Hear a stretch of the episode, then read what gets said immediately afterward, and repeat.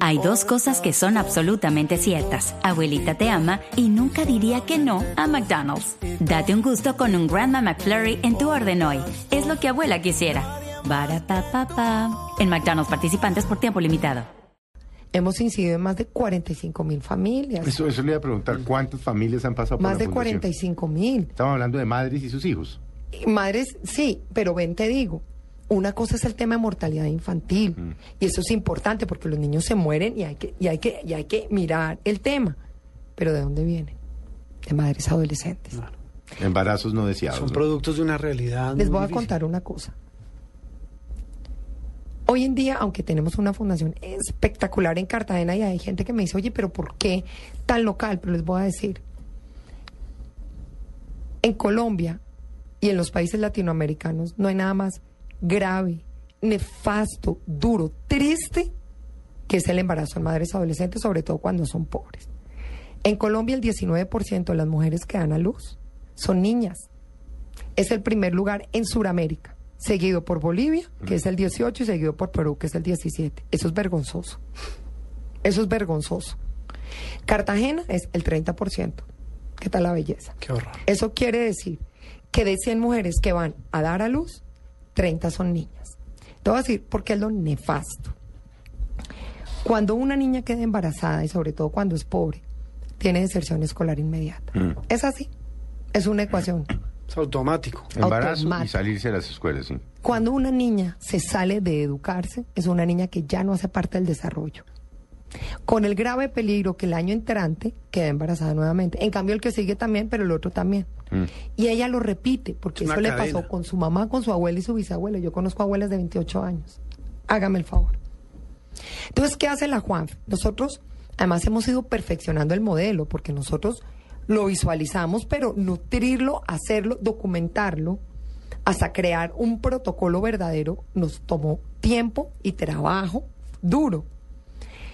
Cuando una niña entra a la Juanfe en el término de dos a cuatro años, rompe con su pobreza. Eso se lo garantizamos. Si ella sigue ciegamente los protocolos Juanfe. Es una niña que además se queda con un hijo, vuelve a quedar embarazada a los 8 o 9 años cuando es una mujer ya, que toma decisiones serias cerca a su sexualidad. Es una persona que genera ingresos y ya tiene una relación madura. Es obvio que van a tener otros hijos más adelante. Pero lo que hacemos nosotros es, cuando esa niña se sale de la base de la pirámide porque quedó embarazada y dejó de estudiar, nosotros la forzamos a que se devuelva. Y digo forzar porque esa niña, eh, nosotros le estamos limpiando todo el panorama y su futuro. Es increíble lo que hacemos. Nosotros hemos eh, favorecido más de 2.700 niñitas. Y los efectos que ha tenido en la sociedad. Ya en Cartagena empezó a reversarse el embarazo en adolescente desde el 2010. y Cata, pero ¿qué seguridad. ha pasado? Es que hay, hay, hay. ¿Qué ha pasado o por qué, por llamarlo de alguna manera, por qué los ricos son tan poco generosos? Hay unos que les han dado unas escuelas, en fin, yo no sé, pues, pero, pero es como si a no veces les hay apatía. Es como si no les es importara, ellos van, se montan unos yates, hacen unas Sí, fiestas. y eso- y eso- Tienen unas casas que dice uno, estos son casas de 4 y 5 millones de dólares, tienen aviones privados. Pero eso sí, no se dan cuenta de lo que está pasando a 10 cuadras. Pero Felipe, y eso es esa pregunta que usted le hace se complementa con esta y, y que es un poco para seguir el hilo de la de la narración de, de la Fundación Juan Felipe Gómez. ¿Cómo ha hecho para conseguir la plata? Para que la gente le crea, para meterse además en un tema tan complejo, porque es que además Felipe no nos digamos mentiras. Es decir, eh, el que va a meter plata en una cosa de esas al instante que piensa en Cartagena, dice no esa plata se la van a robar. Ah, no, si, si tiene que ver con el Estado, sí. Claro, es que uno dice, mire, Sí. si no han podido, si el Estado no ha podido, como una fundación pequeña, una fundación que, que digamos nace de una tragedia de una mujer, se convierte en un icono de solidaridad. ¿Cómo ha hecho para recoger plata? Yo tengo que admitir que los primeros tres años fueron demasiado duros. Eh, a mí se me burlaban un poco. Ay, yo tengo que admitirlo y yo sé que fue muy difícil porque ¿quién le decían no pues a la niña la niña que se le acaba de morir un niño su propio hijo Es un capricho, no, no, es, mira, un es un capricho. capricho. Esta niña bien que viene a ver aquí a Sí. ver cómo lo reemplaza el Estado. Sí. Eh, fue muy difícil. Lo que pasa es que nosotros nunca improvisamos. No, a mí no me gusta. O sea, eso está todo al milímetro. pero al milímetro. Al milímetro. Eh, yo te voy a decir ¿por qué creo que la gente empezó a darnos unos dineros? Primero, porque el tema era muy serio, no lo tomamos muy en serio y porque, hombre, yo soy administradora de empresas y a los empresarios yo les hablo en su idioma. Las fundaciones anteriormente era en la pobreteadera y la cosa. No, nosotros hacíamos un análisis del sector impresionante. Le decíamos, este es el modelo, esto es como, ¿sabes una cosa? Esto es como vender un fondo de inversión. Es decir, Claro. le decíamos, usted quiere una rentabilidad social, la, así es el diagnóstico, así es como vamos a hacer el, el el- los modelos y el impacto que va a tener sobre eso es esto. Obviamente, al principio fue muy difícil. Yo tuve que agarrar, les voy a decir la verdad, yo tuve que coger a mi papá del pescuezo y le dije, papá, ¿cuáles son los presidentes de las compañías más importantes, amigos suyos, que le daban favores? Así, sí, de frente. de frente. Él Sí. me dijo, uy, mija. Y yo le dije, deme eso. Necesito empezar por alguna parte.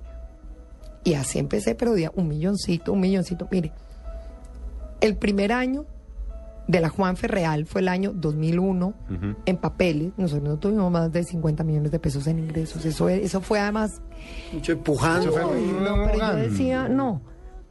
Y hoy en día el presupuesto nuestro es 2.5 millones de dólares. Hemos invertido en la región más de 23 millones de dólares.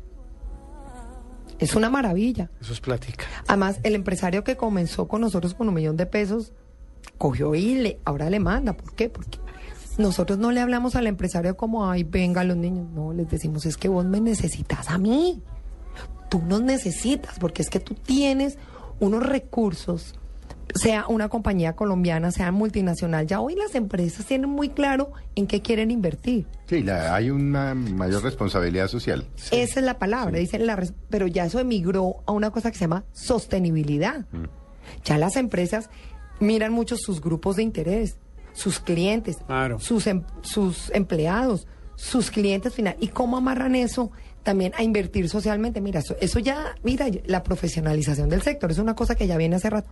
Y nosotros entramos transversalmente en todo eso y fuera de eso se sienten matados y orgullosos. Es que cuando van dicen, mi reina, ¿usted cómo hace para multiplicar tanto? Es esa, esa afectividad nuestra que nos ayuda. Es decir, nosotros somos muy líderes en eso porque todos los días me pregunto o, me, o, o antes de irme a dormir yo digo, ¿cómo, ¿cómo somos mejores para llegarle a esa gente?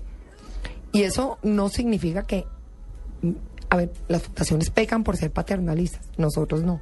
Nosotros somos un amor de gente. Todo lo que ustedes quieran, el equipo de trabajo somos 112 personas pilísimos, pero a las niñas les exigimos muchísimo. Si quieren lograr salir adelante, tienen que poner todo de sí mismas, lo mejor de sí mismas.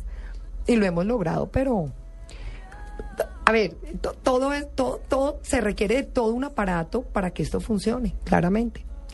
Lo que tú decías, Felipe, de, de los, de la gente que va a Cartagena y la opulencia y todo eso. A mí me ha tocado luchar con muchas cosas en ese sentido. Pero yo también tengo que darle las gracias a quienes me han acompañado en este proceso. Las grandes compañías colombianas. Como por ejemplo, pues mencionémoslo. Mira, Digámoslas. Claro. te voy a contar, por ejemplo, ExxonMobil de Colombia. Exxon, impresionante con nosotros, Pacific Rubiales también. Pero además, de verdad, como filántropo, es que, es que eso uno tiene que decirlo. Claramente la familia me ha ayudado, pero no son los principales donantes, no. Son, mira, compañías como Citibank. Eh, aquí ha entrado gobierno belga duro, gobierno español en su época cuando le iba duro también, gobierno eh, suizo, el gobierno nacional, en los últimos dos o tres años también ya empezó, pero gobierno nacional, gobierno local, No, es que el gobierno local no, No, existe. eso no existe. Y creo que y creo que va a seguir de mal en peor porque me da la impresión de que va a ser la candidata a Bustamante, que tiene vínculos, digamos, extraños y no Araujo. con la gata. Sí. Mira, Con la gata, sí. Con la Y sería un tipo, yo conocí el- a Araujo, tipo estupendo, pero claro, es un muchacho bien preparado, estrato 6, que no se va a robar la plata, eso no le sirve a los políticos. exacto. Mira, le sirve a la nosotros, señora Bustamante. nosotros habiéndole bajado la mortalidad infantil a la ciudad en una proporción tan grande, teniendo un centro médico que atendimos el año pasado 36 mil pacientes, no tenemos un contrato con el distrito. Bueno, Cata, vamos a hacer un breve corte de comerciales. Como se darán cuenta, es una mujer maravillosa. No en vano está dentro de las eh, 21 líderes del mundo en el eh, siglo XXI. Ya seguimos con Catalina Escobar.